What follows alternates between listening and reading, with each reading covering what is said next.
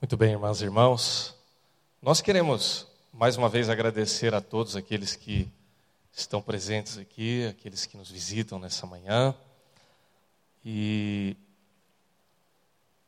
nesse mesmo espírito, nessa mesma sintonia daquilo que nós já cantamos, daquilo que nós já ouvimos, daquilo que nós já vimos nesta manhã, é que nós agora passamos a refletir por meio da palavra de Deus. Eu quero convidar você para abrir a sua Bíblia, ler e ouvir o texto da palavra de Deus em 1 João, no capítulo 1.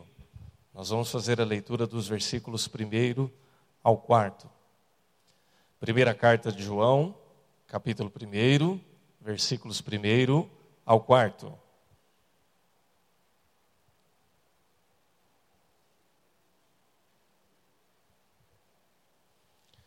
O texto da palavra de Deus diz assim: O que era desde o princípio, o que ouvimos, o que vimos com os nossos olhos, o que contemplamos e as nossas mãos apalparam, isto proclamamos a respeito da palavra da vida.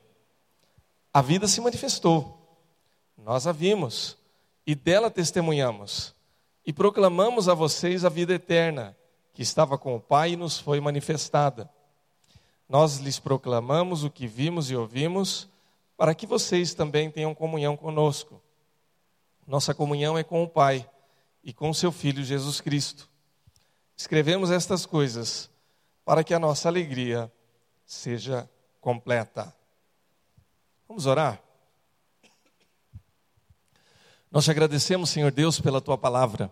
E nós pedimos em nome de Jesus que ela venha como palavra do Senhor verdadeira, inspirada, poderosa, para falar aos nossos corações, para nos instruir, corrigir, para nos incentivar, para nos transformar. Que assim seja, conforme a tua vontade, no nome do Senhor Jesus Cristo. Amém. Irmãos, nós falamos durante esse mês de dezembro sobre um tema do Natal cujo título é O Natal Escondido. Falamos aí então nessa série de mensagens sobre alguns temas relacionados ao Natal e por que o Natal escondido. Ninguém escondeu o Natal, na verdade, como, é, como data ou como comemoração ou feriado. Mas nós escolhemos o, o título ou tema destas mensagens para lembrar justamente de que, embora se fale muito a respeito da data do Natal, ou da época do Natal, ou do feriado do Natal, ainda assim, a essência do Natal, a essência do significado do Natal, por vezes tem sido escondida, ou omitida, ou esquecida já falamos, por exemplo, aí em domingos anteriores, que o significado do Natal ele está centrado na pessoa de Jesus, no nascimento de Jesus, e que é muito mais importante do que o feriado, do que as festas, do que o jantar, os comes e bebes, que não há problema nenhum em, em, em ter isso como parte da celebração de Natal, que não há problema nenhum em nos reunirmos em família, ao contrário, não é? É, uma oportunidade ímpar que nós temos para ver os pais, para ver os irmãos, para ver os sobrinhos, os filhos, os cunhados, a nora, genro, etc. É, é um tempo privilegiado para isso. Mas a essência do Natal, e que a gente deve sempre estar recordando e lembrando para que não fique escondido, é justamente lembrarmos do nascimento de Jesus e todo o significado que vem é, a partir do nascimento de Jesus. Nós lemos um texto em que João, escrevendo a sua carta, ele relembra mais uma vez de quem é que ele estava falando. E ele estava falando de Jesus. Então ele diz assim: que aquele que era desde o princípio, e o que eles ouviram e viram com seus olhos, eles contemplaram e suas mãos apalparam. Ele estava falando de Jesus. E aí então ele não está apenas contando uma história que alguém contou em algum canto lá de Jerusalém e eles ouviram por tabela como um telefone sem fio e chegou de uma maneira distorcida e já é, recontada e requentada e aí eles passaram adiante. Não, eles estão falando daquilo que eles puderam experimentar e viver. João, como um dos discípulos, ele andou com Jesus, ele sentou-se à mesa com Jesus, ele ouviu por muitas vezes aquilo que Jesus proclamava, ele viu com seus próprios olhos os milagres de Jesus e ele apalpou, ou seja, ele tocou Jesus. Ele sentiu.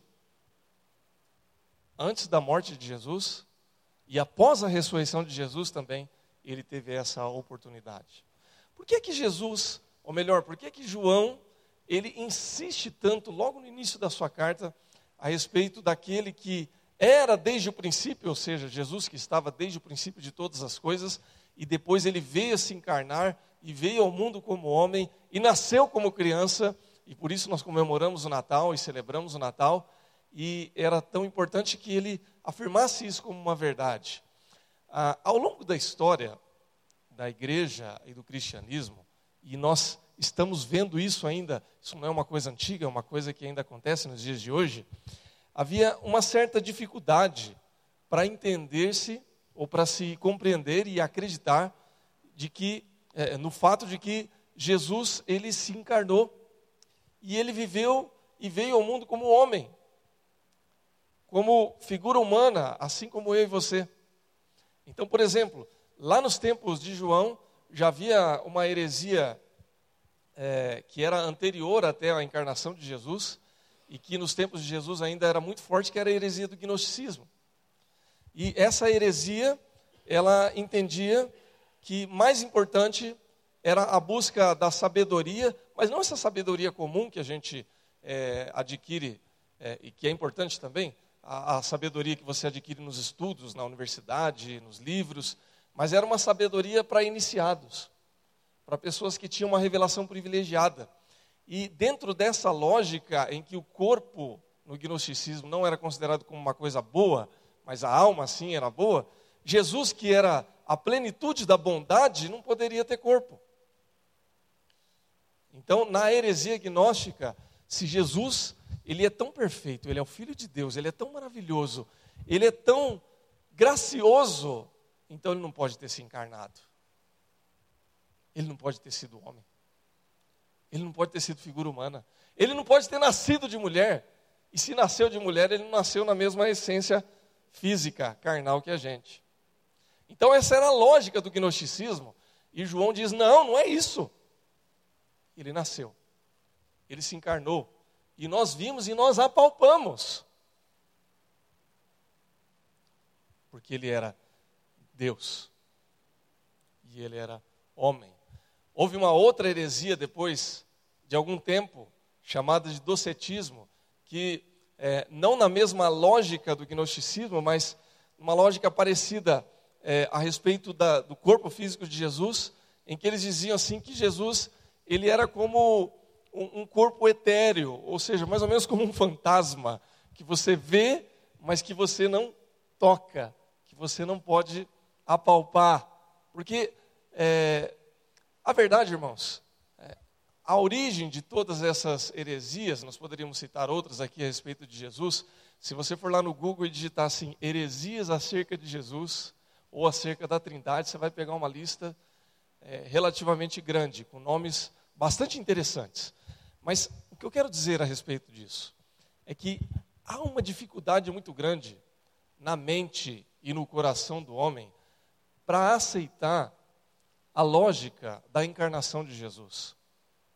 Para entender e para compreender que é possível que Deus, o infinito, o eterno, o supremo, o totalmente outro, possa ter se encarnado e habitado no corpo de um ser humano. E mais, ter encarnado numa criança, porque Deus poderia ter lançado Jesus ao mundo como homem pronto, já formado. Mas não. a lógica de Deus foi fazer com que Jesus viesse ao mundo exatamente como eu e você. Passado por uma gestação por nove meses, nascido, é, saído daquele conforto, daquele quentinho da barriga de uma mulher, de, de sua mãe, e vindo ao mundo com barulho, com frio, com calor, sujeito ao risco de passar por doenças. Nós agora há pouco oramos pela vida de uma criança né, que está enferma.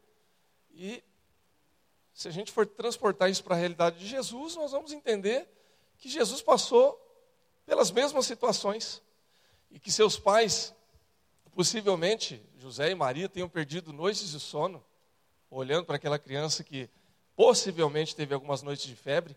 Qual a criança que nunca passou a noite com febre? Né? Qual dos nossos filhos que nunca teve uma febrinha, que nunca teve um mal-estar, que nunca teve uma indigestão, que nunca machucou o dedo, que nunca ralou o joelho, que nunca bateu a cabeça? Esse era Jesus. Que se encarnou e que viveu entre nós. E que nós conhecemos os relatos bíblicos da sua vida, ah, o relato da sua infância, em que ele nasce e que ele tem que sair da sua terra, da sua casa, e ir para viver como estrangeiro lá no Egito.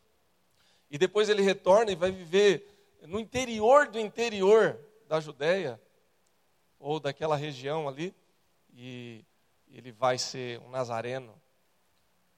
E ele então cresce e aparece de novo lá no Evangelho de Lucas, ele aos 12 anos de idade, ainda menino, mas já cheio de sabedoria, não sabedoria do gnosticismo, mas a sabedoria de Deus, que ele conhece na palavra de Deus. E então, finalmente, os evangelhos vão narrar a história da sua vida, já a partir é, dos 30 anos de idade, quando ele exerce o seu ministério, e ele, então, aos 33 anos de idade, ele vai ser posto numa cruz.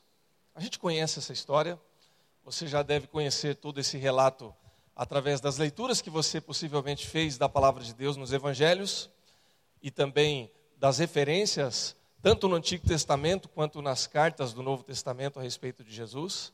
Você já ouviu essa história também a, a respeito de tudo isso nas pregações, nas leituras bíblicas, em outras leituras, em filmes, enfim, essa história de Jesus ela ficou marcada de tal maneira na nossa cultura que a história humana ela se dividiu entre antes de Jesus e depois de Jesus, antes de Cristo e depois de Cristo. E salvo aí algumas diferenças de cálculo, nós estamos vivendo hoje no ano 2017, depois de Cristo. Essa é a história de Jesus. E ainda assim, irmãos, nós estamos vivendo em 2017, um tempo em que muitas pessoas têm uma dificuldade enorme de entender, de compreender ou de acreditar que Jesus, ele se encarnou, ele veio ao mundo, ele nasceu como criança, ele respirou esse ar que nós respiramos, ele comeu e bebeu como nós comemos e bebemos, ele sentiu dor como nós sentimos, ele adoeceu e teve saúde como nós adoecemos e temos saúde. Ele chorou, como a gente chora também. Ele ficou angustiado, como a gente também fica angustiado. No momento em que nós oramos aqui ainda há pouco, por aquelas pessoas que vieram talvez com problemas, com crises, com dores aqui, é, você precisa entender e lembrar e crer que Jesus também passou por isso, mesmo sendo filho de Deus. Leia os evangelhos e você vai ver que isso é verdade que Jesus também se sentiu cansado, que Jesus também ficou angustiado, que Jesus também teve medo da morte. Essa é a lógica, lógica do, do mistério da encarnação, mas que é verdade da palavra de Deus para nós. E aí, quando nós voltamos à doutrina do Natal, ou ao Natal escondido, nós vamos para um outro momento da nossa vida e da nossa relação com Deus, porque a doutrina do Natal, meus irmãos e irmãs, nada mais é do que lembrar que Jesus nasceu, que Jesus se encarnou e que Jesus entregou a sua vida por nós para morrer e ressuscitar e dar a salvação para mim e para você. Glória a Deus por isso. E quando Jesus faz isso, ele nos dá uma comunhão especial com o Pai e uma alegria que ela excede a todo entendimento. E eu quero que você entenda isso, quero que você compreenda isso, e talvez não pela lógica do mundo, nem pela inteligência do mundo, mas pela fé, porque essa também é a essência do Natal para aqueles que creem em Cristo a fé. Eu não vi Jesus fisicamente encarnado, mas eu creio. Você talvez não tocou a Jesus é, literalmente, como diz a palavra de Deus que João tocou e os discípulos tocaram, mas nós cremos nisso. E você vai entender, meu irmão, minha irmã, que se você não tocou literalmente em Jesus, como figura humana presente aqui, ainda assim, ele tem te tocado todos os dias e você tem tocado Jesus também, não literalmente, mas pela fé, por meio das obras e por meio da presença dele na minha e na sua vida. Você crê nisso, meu irmão? Amém? Eu quero te dizer como é que você faz isso, como é que nós fazemos isso e como é que nós experimentamos essas coisas. Em primeiro lugar, nós vamos entender isso quando nós vivemos em comunhão. O texto da palavra de Deus diz que Jesus, ele veio ao mundo, ele era desde o princípio, ele viveu entre os discípulos, eles viram, eles ouviram, eles apalparam, a vida se manifestou, diz o versículo 2, e eles então testemunham e proclamam essa vida, e quando eles proclamam essas coisas que eles viram, ouviram e tocaram, eles falavam isso para que houvesse comunhão entre os discípulos, entre os ouvintes e entre o próprio Deus. E como é que essa comunhão ela se manifesta? Ela se manifesta primeiramente com Deus. E por meio dessa comunhão com Deus é que nós podemos vivenciar essa experiência com Jesus. O homem, nós todos, né? Quando nós falamos o homem, é o ser humano. Ah, ele não pode ter naturalmente uma comunhão com Deus por causa do pecado. Nós já conhecemos essa história também. Nós somos todos pecadores. A palavra de Deus diz que não há um justo sequer, não há ninguém que não tenha pecado. E se fosse por nossa iniciativa, por nossa condição de se achegar a Deus e de ter um relacionamento com Deus, nós não teríamos condição. Porque é uma barreira que nos separa de Deus chamada pecado. E aí, irmãos, há uma grande dificuldade para se entender esse aspecto do relacionamento com Deus, justamente por causa dessa questão do pecado. Se você procurar pesquisar todas as outras religiões existentes no mundo, todas elas, sem exceção, vão buscar uma maneira de compensar a dificuldade humana em ser perfeito para se achegar a Deus. É por isso que toda religião, exceto o cristianismo bem compreendido, valoriza algum tipo de obra para se achegar a Deus. Pode observar. Todas as outras religiões pregam o quê? Que para você se achegar a Deus, é necessário que você se aperfeiçoe, que você cumpra uma série de regras, que você seja perfeitamente ético, que você faça boas obras, que você faça um conjunto de coisas boas para se justificar, para você ser um pouco melhor, para você se achegar a Deus, ou ao sagrado, ou à divindade. É assim que funciona. O problema é que toda justificação que a gente faz é insuficiente. Não é possível se chegar. E aí vem a ótica da fé cristã, que é inversa, onde Deus olha para a nossa condição e diz: Olha, são todos pecadores, estão todos condenados, o que, que nós vamos fazer? Jesus vai lá e entra no mundo, e se encarna, e ele vive uma vida humana sem pecado, e ele morre em nosso lugar e paga os nossos pecados e diz: Bom, pecado agora está pago. O homem não tem condição, não tem condição de chegar a Deus. O que, que nós fazemos então? Deus se achega até nós por meio de Jesus Cristo. E aí então nós passamos a ter comunhão com Deus, não pelo nosso mérito, não pela nossa ética, não pela nossa moral, não pela nossa santidade, mas pelo amor que Deus concedeu por meio do seu Filho Jesus Cristo. Ele nos dá essa comunhão. E aí, irmãos, essa lógica não cabe no entendimento do mundo. Não cabe na compreensão das pessoas. Por isso que é uma ótica que não dá para a gente explicar, só dá para crer. Eu creio em Jesus e por isso eu sou salvo. Não é pelo que eu faço, nem pelo meu mérito.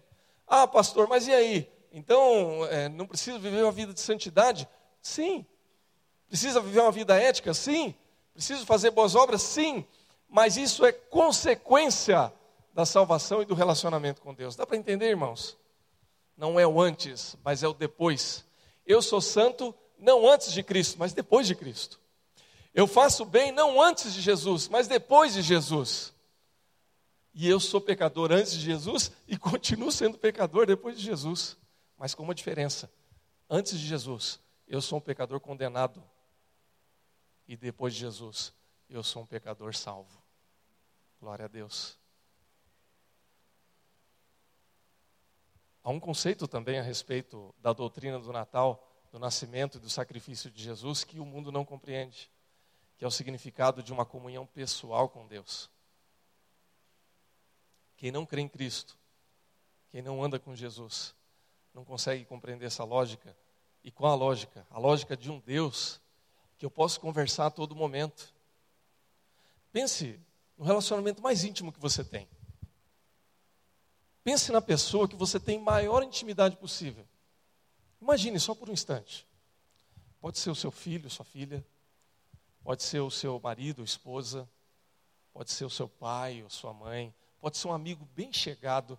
A Bíblia diz que há amigos que são mais chegados que um irmão. A gente tem alguém, ou uma, duas, três pessoas, eu não sei, em que a gente tem um relacionamento muito próximo. Você sabe. Há pessoas que a gente, é, e eu espero que você tenha pelo menos um relacionamento desse nível.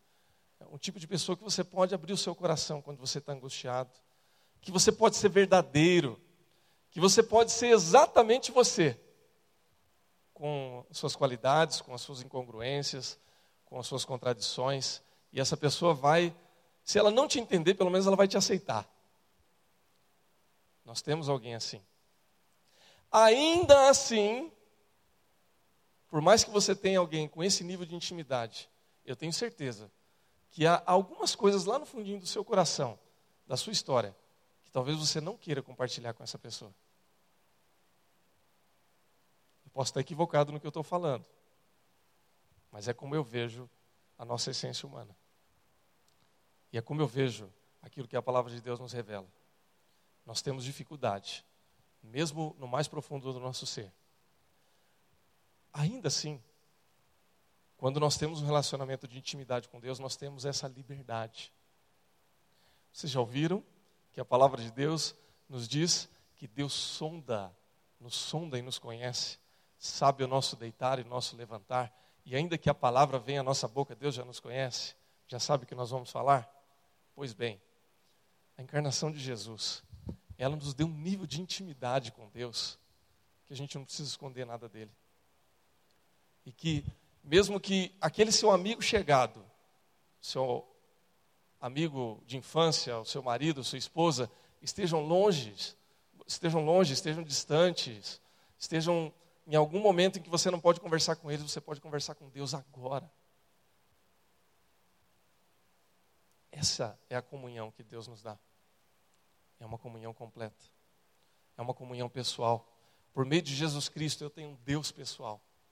Um Deus que eu posso confessar os meus pecados, que eu posso chorar na presença dEle, que eu posso me alegrar, que eu posso agradecer, que eu posso falar com Ele enquanto eu estou dirigindo meu carro, que eu posso falar com ele enquanto eu estou no metrô, que eu posso falar com ele quando eu estou na cama, que eu posso falar com ele quando eu estou no leito de hospital, que eu posso falar com ele lá, como diz o Salmo 23, no vale da sombra da morte, e que eu posso falar com ele no momento da mais profunda alegria. Irmãos, qual é o segredo do Natal escondido? Qual é o segredo do Natal que o mundo não valoriza, mas que a palavra de Deus revela? É o segredo de um Deus que não quer secreto, que quer se revelar. E que se revela por meio de Jesus Cristo. E quando Jesus se revela como homem, ele nos dá esse privilégio de nós termos uma comunhão plena com Deus por meio dele. Amém, irmãos? Essa comunhão, ela é dada com Deus e ela é dada também por meio do seu povo. Quando eu disse ainda no início que nós podemos, de uma maneira, é, pela fé, tocar em Jesus, ela se dá porque a comunhão que Deus deu para que nós vivamos com Ele, é a comunhão que Deus dá também para que nós vivamos com o seu povo. Nós ainda há pouco, quando estávamos cantando aqui, nós saímos de nossos lugares. Eu não saí, né? Fiquei no canto aqui, só recebi o abraço dos irmãos, das irmãs, né? Mas nós tivemos um tempo aqui para nos cumprimentar. Eu já cumprimentei muitos aqui na entrada, quero cumprimentar a todos na saída ainda. Mas isso é parte da comunhão que Deus nos dá. É parte da comunhão que a gente tem com o povo dele. Jesus, ele deu algumas dicas para nós a respeito dessa comunhão. Ele diz, por exemplo, que quando nós recebemos as crianças, nós estamos recebendo a Ele. Ele diz também que quando nós fazemos algo para quem está precisando de ajuda, é como se nós estivéssemos fazendo para Ele. Ele está dando algumas dicas para a gente, para a gente entender o seguinte: que quando nós amamos o próximo, nós amamos a Deus. Não é isso? Não é bíblico? Não é o que está escrito lá em Lucas, no capítulo 10, versículos 25 a 37? Quando a gente vê lá a palavra do bom samaritano. Né? É, qual é o maior dos mandamentos? Amar a Deus sobre todas as coisas e amar ao seu próximo como? A si mesmo. Na mesma proporção. Essa é a comunhão que Deus nos dá. Irmãos, há uma riqueza de significado a respeito do nascimento de Jesus que o mundo não compreende, mas que Deus nos dá. A nossa comunhão é com todos aqueles que creem em Jesus Cristo. De forma que quando eu te chamo de meu irmão, e quando você me vê como irmão, nós estamos vivendo a essência do nascimento de Jesus. Quando a gente celebra a ceia, por exemplo, em que a gente lembra do Jesus encarnado, que morreu e ressuscitou, nós estamos falando de um Jesus vivo. E a gente participa dessa comunhão como? Juntos, como igreja. Meu irmão, minha irmã, quando nós participamos aqui na presença de Deus, juntos, nós estamos vendo o Cristo encarnado aqui. Quando você abraça o seu irmão, e você recebe esse abraço do seu irmão, em Cristo Jesus, ele se faz presente. Eu posso tocar no Senhor Jesus. Eu posso receber um abraço do Senhor Jesus. Quando eu vivo em comunhão com o povo de Deus. Você percebe isso, meu irmão?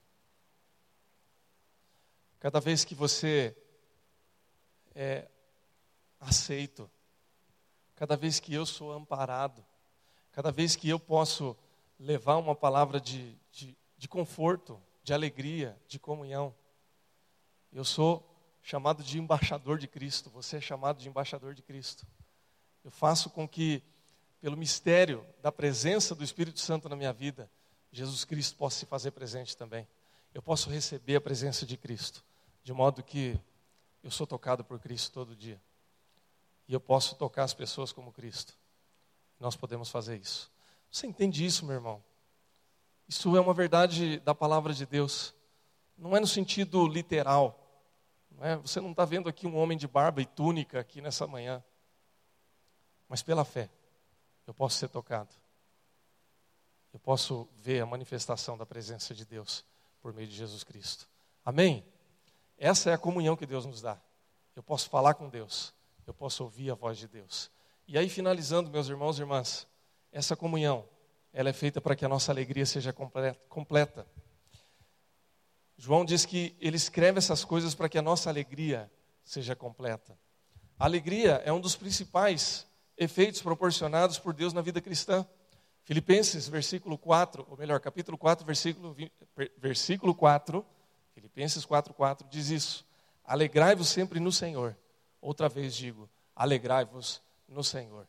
Quando nós estamos em Cristo, nós temos a possibilidade de ver uma alegria que não é passageira, que não depende das circunstâncias. É interessante porque no capítulo 2 e no capítulo 3 aqui dessa mesma carta, nós começamos no capítulo 1, mas depois a gente vai para o 2 e 3, João começa a falar a respeito do pecado e dos efeitos e das consequências do pecado, e ele vai dizer que a gente deve fugir dessas coisas. Por quê? Porque essas coisas trazem sofrimento. Como é que a gente pode falar de alegria e de sofrimento ao mesmo tempo? Irmãos, a gente faz tudo junto e misturado. É assim que funciona. Se a gente for pensar na história de Jesus que eu estava descrevendo lá no início dessa reflexão, e se a gente for parar para pensar na vida de Jesus, irmãos, se eu fosse fazer um projeto de vida para mim, né, o meu sonho, meu projeto de vida, meu projeto de vida não seria igual ao de Jesus, pela lógica do mundo, tá ok? Por quê? Vamos pensar na história de Jesus um pouquinho. Nasce fora de um hospital, fora de uma casa, fora de um, lugar comum. Nasce ali num estábulo, no meio dos animais. É pequenininho, ainda bebê, o rei, a maior autoridade da região dele quer matar ele. Ele tem que ir para um lugar, uma terra estranha, para uma língua estranha. Quando ele volta, ele não pode morar em Jerusalém, né? Aqui é uma delícia, né? A gente ter a oportunidade de escolha de você escolher onde você quer viver. Se você acha que São Paulo é uma cidade boa para você, você vive. Se você acha que é melhor ir morar no interior, você vai. Então, Jesus foi para a menor cidade, para a cidade mais, mais insignificante. Ele cresce. Quando ele está no auge da sua juventude, ali nos seus 30 anos de idade, ele vai começar um ministério onde diz a palavra de Deus que ele não tem nenhum lugar para dormir. Que projeto de vida é esse? Que no final da sua vida ele vai ser julgado, preso, condenado sem ter culpa de nada. E sem direito a indulto de Natal. Está na moda agora, né? Indulto de Natal. Né? Só estão esquecendo quem que é o dono do Natal, né? Mas tudo bem. Jesus não teve direito a nada disso. E aí a gente vem falar de alegria. Irmãos, é compatível sofrimento e alegria? Pela lógica do mundo, não. Mas pela lógica de Cristo é. Jesus com toda certeza, irmãos, foi o homem mais alegre e mais feliz da terra. Mas se a gente for comparar o estilo de vida de Jesus, nós vamos ter dificuldade de entender isso, porque é um estilo de vida que não combina com o estilo de vida do mundo. Ainda assim, ele foi o sujeito mais alegre, mais feliz, mais é, festivo que a gente pode imaginar. Quando a gente vive pela ótica de Cristo, a nossa vida muda também. A gente começa a se alegrar por coisas que é, talvez é, o mundo não se alegre, mas a gente começa a entender. E a gente começa a experimentar essa alegria. Não é uma alegria que depende das circunstâncias, é uma alegria que vem de Deus. Amém, irmãos? Como é que a gente vive essa alegria? Quando a gente tem comunhão com Deus, quando a gente tem comunhão com o povo de Deus. Aí, irmãos, não importa a circunstância, você pode estar aqui nessa manhã no momento de preocupação. Talvez o ano não foi exatamente como você queria. Talvez você vai ter que trabalhar no Natal. Eu não sei, né? Possivelmente alguns vão ter que fazer isso. Talvez você não vai poder fazer aquela viagem. Talvez você não vai receber os parentes que você gostaria de receber na sua casa hoje. Eu não sei. Ou talvez você vai ter o Natal da sua vida esse ano. A família toda reunida. E você que está aqui nessa manhã está pensando assim, pastor, termina logo o sermão que eu vou almoçar com a minha família. Eu não sei, mas eu sei de uma coisa. Se o dono do Natal, se o aniversariante do Natal, estiver aqui queimando no seu coração, você não vai depender de circunstância, porque você vai ter comunhão com Deus, você vai ter comunhão com o povo de Deus, e você vai ter alegria no seu coração, porque essa alegria vem do Senhor. Amém, meus irmãos? O Natal escondido para nós está revelado. É o Natal de Jesus Cristo. A doutrina do Natal é o nascimento e a encarnação de Jesus. Ele nasceu, ele se encarnou, ele viveu, ele nos salvou. E por essa razão, nós podemos celebrar o Natal com muita alegria. Que você tenha comunhão com Deus nesse Natal. Que você tenha comunhão com a sua família. Que você tenha comunhão com o povo de Deus. E que você seja muito alegre e com toda essa alegria você seja muito feliz. Um feliz Natal para você. Que Deus te abençoe. Que Deus fortaleça. Em nome do Senhor Jesus. Amém? Nós vamos cantar mais um cântico nesse instante. Depois nós vamos ter ainda alguns avisos e estaremos então passando para a oração final e a bênção apostólica.